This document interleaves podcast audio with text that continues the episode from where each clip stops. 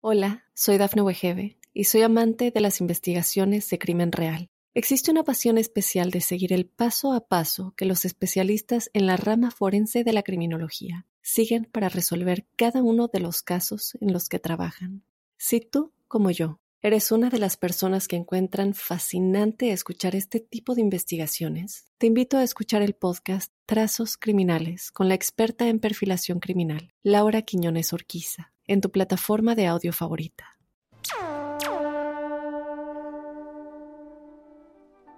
Hola, hola, bienvenidos al episodio 46 de La Huella OVNI. Yo soy Jorge Luis Zuckdorf y a partir de este momento nos metemos en torno a todo lo que tiene que ver con el fenómeno ovni, con este lugar para analizar realmente qué es lo que ocurre sobre nuestras cabezas. La propuesta es sencilla, es abrirnos a las preguntas, animarnos a saltar sin red, ¿no? A buscar las herramientas para que cada uno pueda sacar sus propias conclusiones y mientras tanto escuchar algunas de las historias más sorprendentes y atrapantes que le ha ocurrido, que le han ocurrido a muchísima gente. Así que si les parece, nos metemos en el episodio número 46.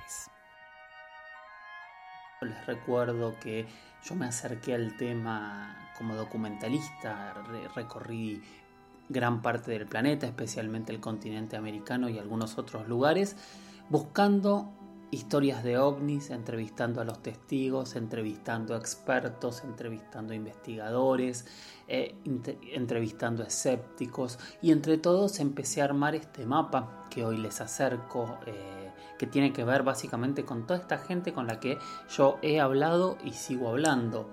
Y mi conclusión sigue siendo la misma. Yo tenía algunas preguntas cuando empecé y hoy tengo cientos de miles de preguntas sin respuestas y todos los días sumo alguna más que es lo que yo quiero transmitir y espero que a ustedes también les ocurra medianamente lo mismo. Saben, no somos amigos en este espacio de las verdades absolutas, somos amigos de las grandes preguntas, de abrir la mente, de entre todos poder pensar realmente qué es lo que ocurre sobre nuestras cabezas.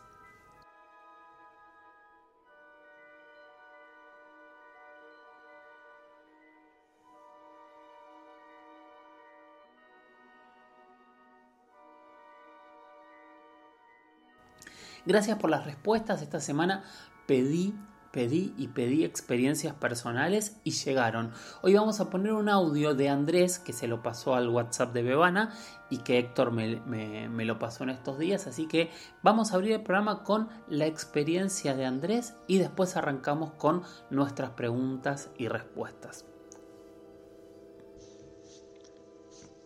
Hola Jorge Luis, soy Andrés Cairuz y bueno, te paso a relatar un, un episodio que tuve. Esto ocurrió el sábado 18 de octubre del 97, por la tarde.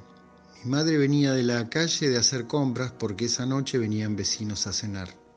Y me comenta que le llamó la atención una luz en el cielo muy brillante, blanca y estática. Como sabe que me gustan estos temas, me lo, me lo dice. Luego yo salí para verlo personalmente, pero no vi nada. Al volver me encuentro con un conocido y charlando sobre esto me dijo que por la mañana había visto un punto blanco brillante y estático sin tener idea de qué podía ser. Yo estoy a cuatro cuadras del obelisco y esa luz se había visto por 9 de julio y Córdoba, ponele. Frustrado me vuelvo y pensando que tal vez sería algún planeta que a veces puede ser visto, me quedé con eso. Llegó la noche y la cena con los vecinos. La pasamos tan bien que se hizo la 1M y se retiraron a su depto. Como no tenía sueño, me pongo a ver TV y luego ya con sueño voy a mi habitación, siendo las 2.30 M. Abro la ventana para cerrar las persianas. Fue cuando hago una última mirada al cielo negro y despejado y detrás de un edificio que tengo a 50 metros salen ocho luces redondas anaranjadas en formación en B, como las aves cuando emigran o los cazas en formación, a una velocidad muy lenta como para que uno las pueda disfrutar, y siempre respetando cada una su posición. no emitían ningún sonido y estaban a baja altura. Pasaron todas por encima de mi edificio y se perdieron porque ya no tenía espacio aéreo para verlas. Subí corriendo a mi terraza, pero no las vi más. Lástima que en esa época no era común tener un celu con cámara. Jorge Luis, aquí viene el misterio la pregunta. Este episodio fue en fecha que Clinton visitaba Argentina. Creo que el domingo 19 de octubre del 97 se volvía a Estados Unidos. ¿Fueron ovnis o servicio secreto con tecnología ET? ¿Qué opinas, Jorge Luis? Bueno, gracias por el espacio, excelentes tus informes y un gran abrazo. Gracias Andrés por tu experiencia, la verdad que es súper interesante y aparte esta, esta chance, ¿no? Esta, esta revancha que tuviste para poder verla. Y en base a lo que me decís, eh, es muy difícil contestarte. Lo único que te puedo contestar es que ya me ha tocado leer eh, e incluso entrevistar a muchos testigos de diferentes países que han visto objetos eh, redondos como esferas eh, antes, durante y después de las visitas del Air Force One, del avión presidencial de los Estados Unidos.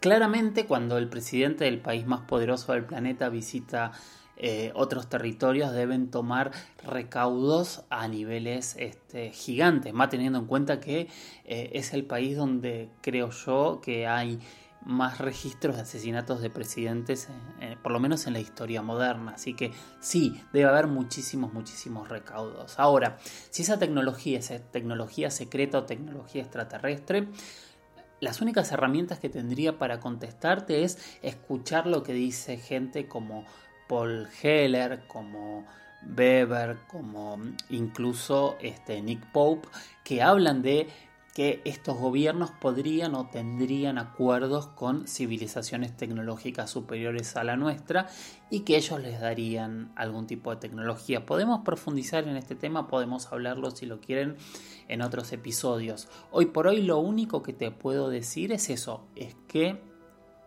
eh, hay muchísimos testigos que hablan de objetos similares a lo que describís cercanos a una visita del avión presidencial de los Estados Unidos. Yo estoy colgando en mi Instagram en arroba desde hace ya muchas semanas como mini documentales que son extractos de eh, los programas que yo he hecho con algún comentario personal, o sea, sobre la locución lo piso y lo cuento de nuevo con algunos puntos interesantes. Víctor Manuel Línguez eh, fue uno de los tantos que me está haciendo comentarios sobre estos videos. De hecho, me piden que sean más largos y si están en algún canal de YouTube. Así que pronto vamos a, a, crear ese canal de YouTube con estas historias un poco más largas, esta vez en video. Pero ahora escuchemos qué es lo que dice Víctor.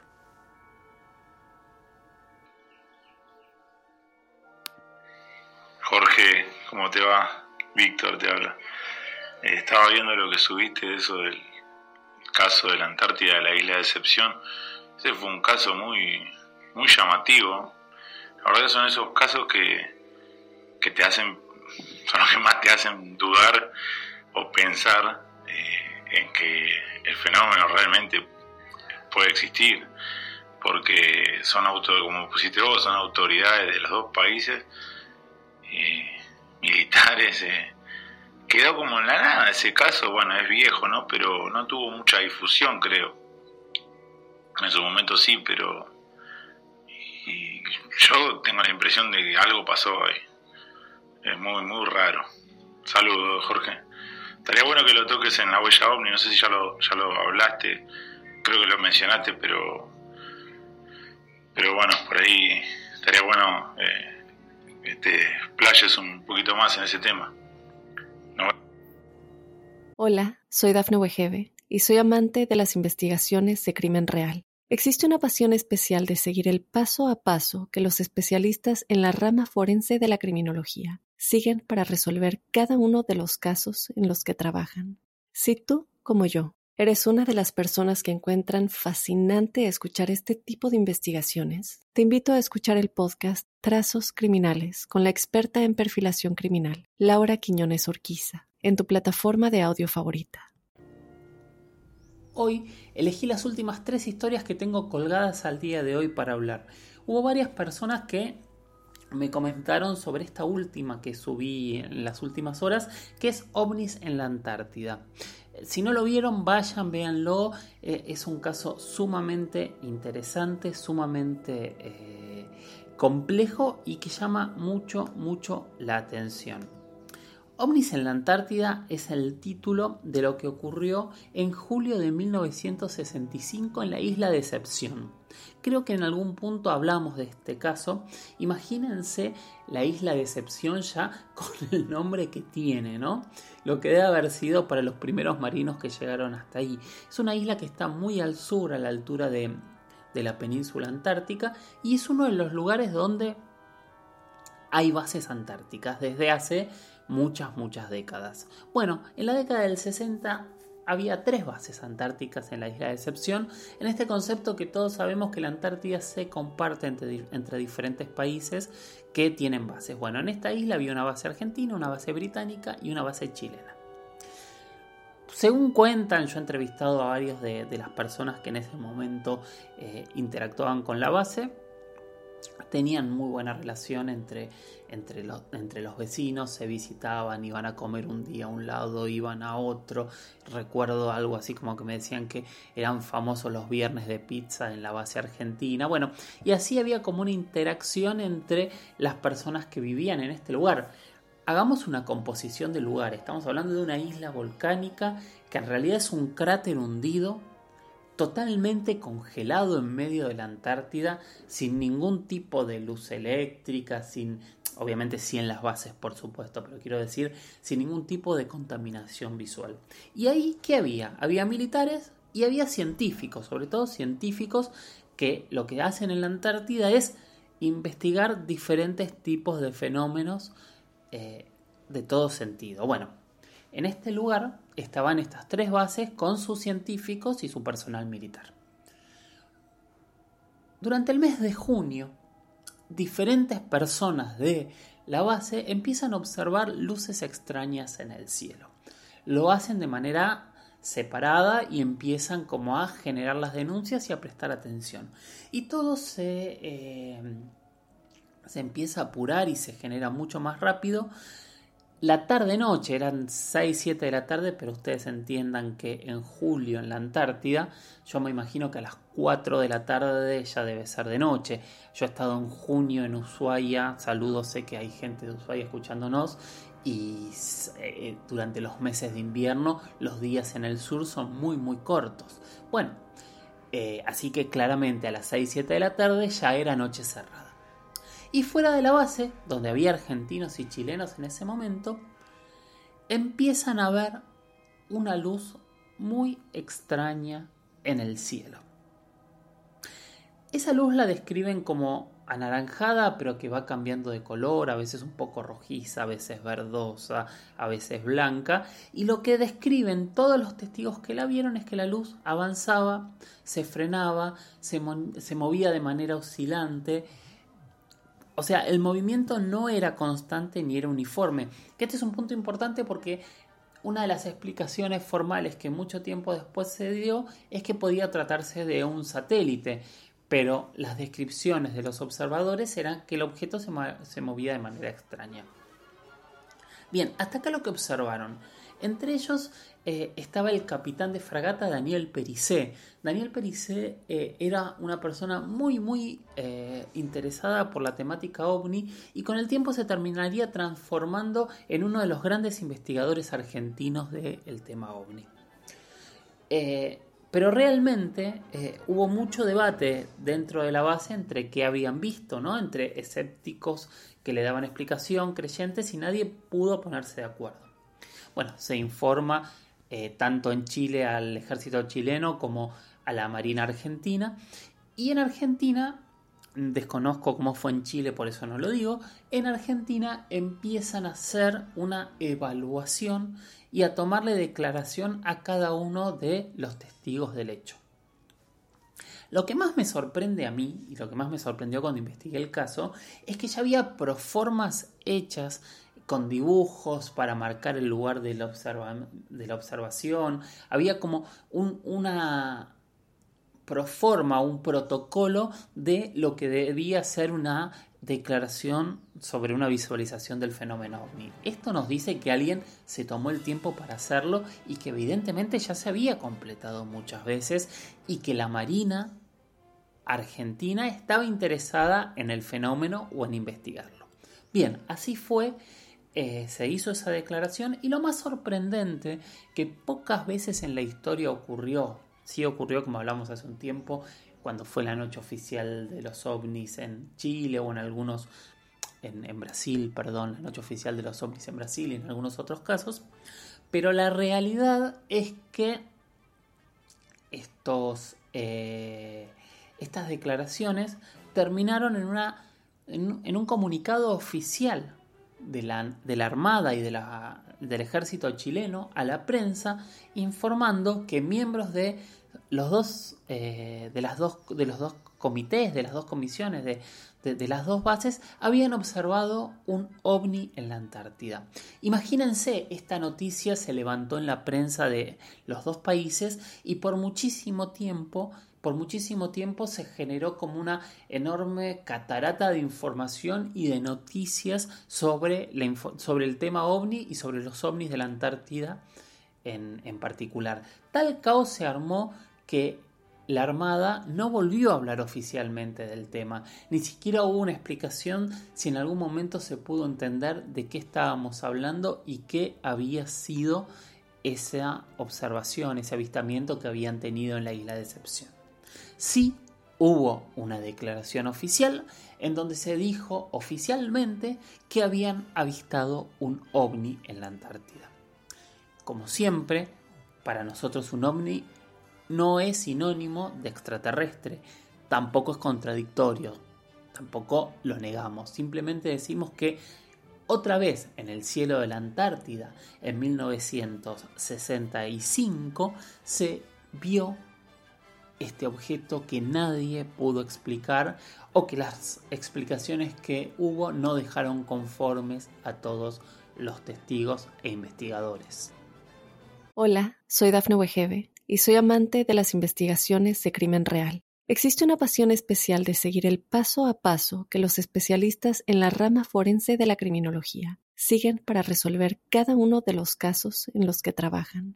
Si tú, como yo, eres una de las personas que encuentran fascinante escuchar este tipo de investigaciones, te invito a escuchar el podcast Trazos Criminales con la experta en perfilación criminal, Laura Quiñones Orquiza, en tu plataforma de audio favorita.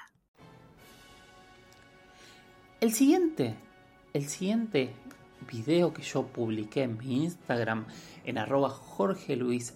Oficial es el caso de Arcesio Bermúdez. Y es el último que el que voy a hablar hoy. El otro que había quedado ahí guardado es el caso de la joya que lo vamos a contar en un próximo episodio. Pero vamos a contar estos dos nada más. También el de Arcesio fue década del 60.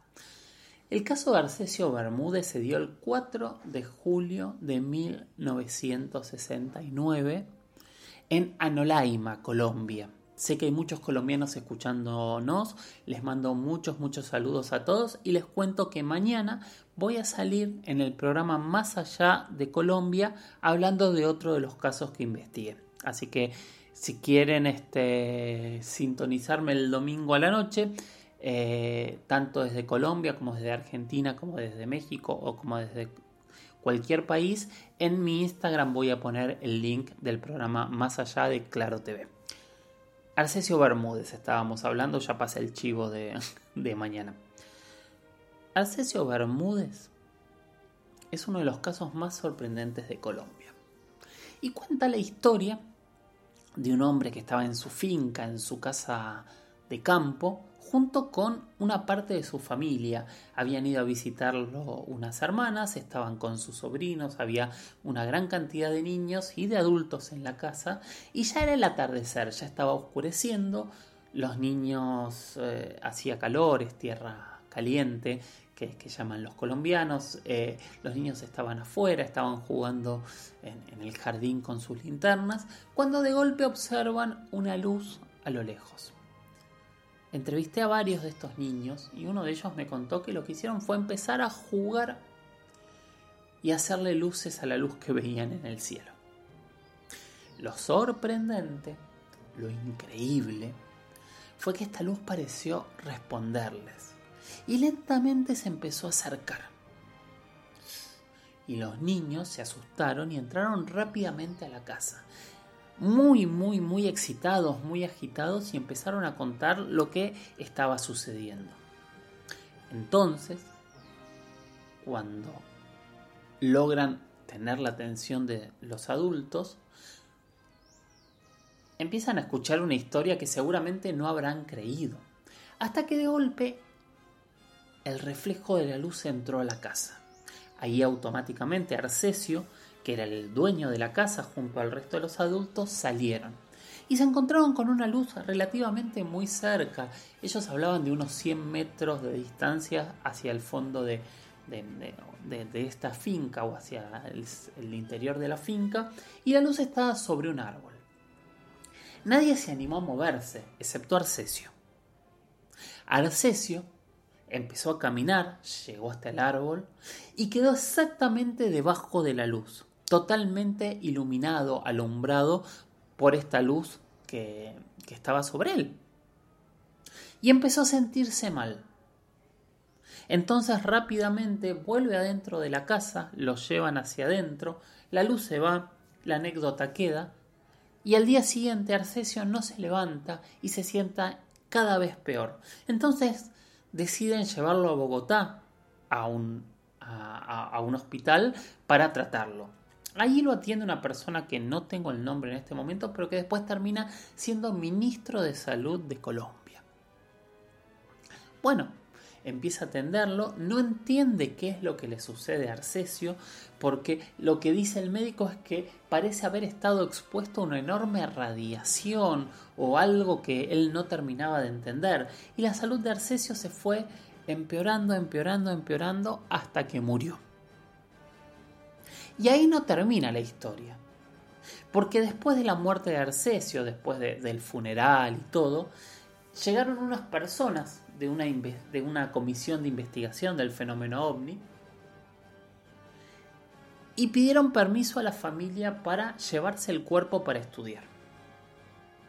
La familia dijo que no, pero muchos años después, cuando tuvieron que exhumar el cadáver de Arcesio, la tumba estaba vacía.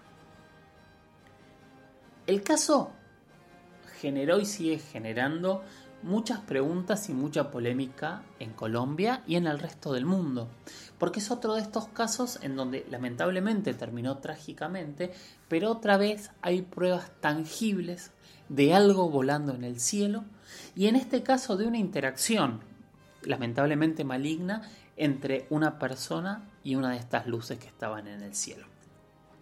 Bueno, hasta aquí con los dos casos que están los videos en el Instagram.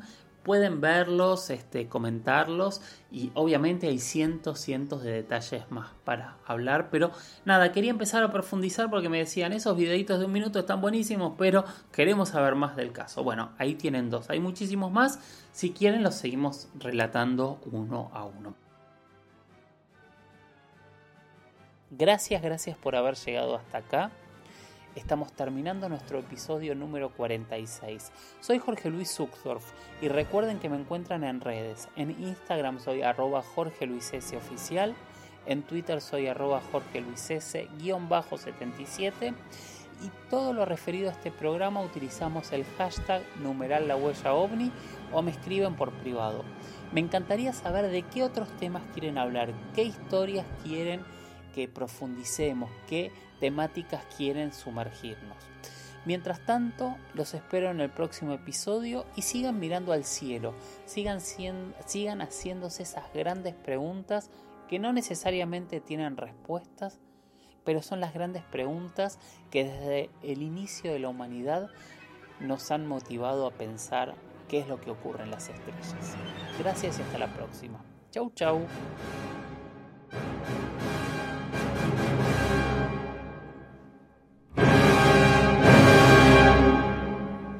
Hola, soy Dafne Wegebe y soy amante de las investigaciones de crimen real. Existe una pasión especial de seguir el paso a paso que los especialistas en la rama forense de la criminología siguen para resolver cada uno de los casos en los que trabajan. Si tú, como yo, eres una de las personas que encuentran fascinante escuchar este tipo de investigaciones, te invito a escuchar el podcast Trazos Criminales con la experta en perfilación criminal, Laura Quiñones Orquiza en tu plataforma de audio favorita.